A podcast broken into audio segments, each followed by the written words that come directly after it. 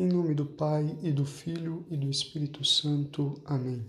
Salve Maria, eu sou o Padre Rodrigo Maia e hoje celebramos o sexto domingo do tempo comum. Meditamos o Evangelho de São Mateus. Ainda estamos meditando este famoso Sermão da Montanha.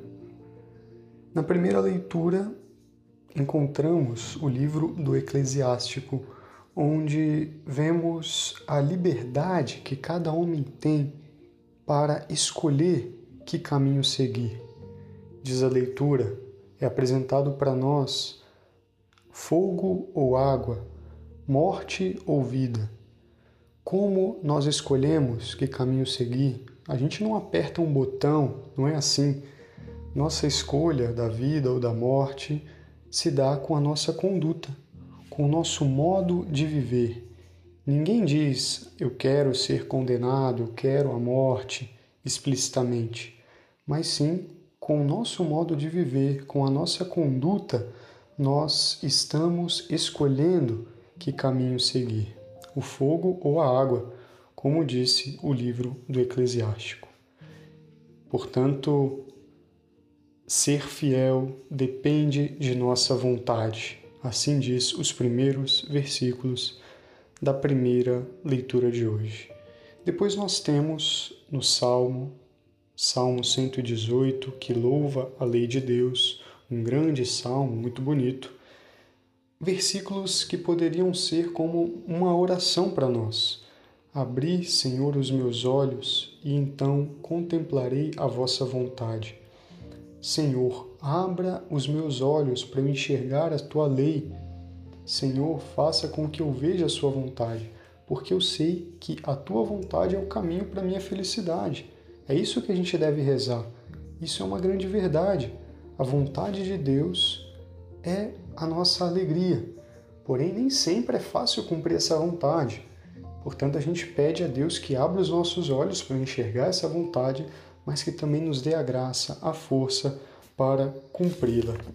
Muitas vezes, portanto, é difícil cumprir a vontade de Deus, mas sempre ela é o melhor para nós. E depois nós temos o Evangelho, onde nosso Senhor Jesus Cristo, ainda na montanha, depois de ter falado das bem-aventuranças, depois de ter falado de sermos sal e luz, ele diz: Não vim para abolir a lei, mas para mostrar a profundidade dessa mesma lei. Portanto, Jesus não está negando toda a lei do Antigo Testamento, os mandamentos, não, mas ele está elevando, levando à plenitude essa lei que Deus tinha dado no Antigo Testamento. E vejam que bonito essa comparação. No Antigo Testamento nós temos Moisés, escolhido por Deus, que sobe a montanha e para ele é dada as tábuas, as pedras com os mandamentos, com os dez mandamentos. E aqui também nós temos Jesus, o novo Moisés, também numa montanha, onde ele agora reafirma e dá essa nova profundidade para a lei. Ele é um novo Moisés. É necessário, portanto, cumprir a lei, né? Como Jesus mesmo escolhe alguns exemplos, é necessário não matar, é necessário não cometer adultério, mas Jesus pega essa lei e vai mais a fundo, dá um passo a mais. Eu, porém, vos digo, é, não, não podemos matar, mas todo aquele que já pensa mal, que deseja mal, já está matando. Vocês já ouviram não se pode cometer o adultério. Eu, porém, vos digo: todo aquele que olha para uma outra mulher desejando essa mulher já cometeu adultério. Então vejam como Jesus dá um passo a mais. Os fariseus eram muito famosos por observar a lei, porém de um modo muito externo. Era uma casca da lei que eles seguiam. Jesus dá um passo a mais, porque o pecado começa já no coração.